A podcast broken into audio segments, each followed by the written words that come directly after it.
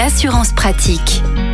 Le marché est en plein boom, les véhicules électriques. Et justement, nous parlons assurance véhicules électriques aujourd'hui avec euh, Olivier Moustakakis, le cofondateur du site assurance.com, notre partenaire. Bonjour Olivier. Bonjour Arnaud.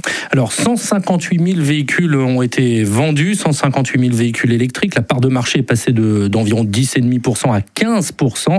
En matière d'assurance, qu'est-ce qu'il en est? Alors, en moyenne, l'assurance d'un véhicule électrique coûte moins cher hein, que son homologue thermique. Alors, pour une raison assez simple, c'est qu'il y a une exonération des taxes fiscales des contrats d'assurance pour les véhicules électriques immatriculés entre 2021 et 2023. Mais cette exonération se termine à la fin de cette année, Arnaud. Donc si elle n'est pas reconduite, et on va le savoir prochainement, ce serait moins intéressant, clairement, hein, puisque n'oublions pas que cette taxe permet en moyenne, hein, ça représente une économie de 20 à 25% pour une assurance routière, hein, l'assurance obligatoire, et de 12 à 15% sur une formule tout risque. Alors voilà pour euh, cette première mauvaise nouvelle. D'autres hausses à prévoir, Olivier? Alors dans les prochains mois et prochaines années, puisqu'il y a une problématique hein, en ce qui concerne les véhicules électriques, lorsqu'il y a un accident, c'est le problème de la réparation des batteries. Vous avez notamment certains modèles, comme un des modèles SUV qui est le plus vendu ici en Europe, hein, qui est le, Tesla Y, qui n'est pas réparable, hein, parce que la batterie en fait fait partie intégrante du châssis. Donc gros problème en termes de réparabilité. Donc ça, ça peut poser sur du moyen terme un vrai problème. Aux États-Unis notamment, les assureurs n'assurent plus le véhicule Tesla. C'est pour ça que Tesla d'ailleurs a créé sa propre assurance.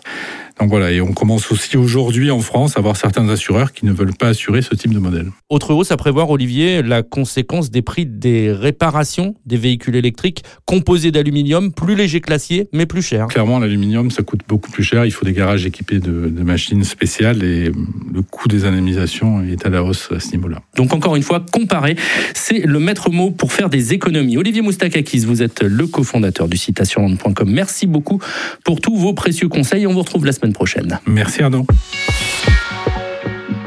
Retrouvez toutes les chroniques de Sanef 177 sur sanef177.com.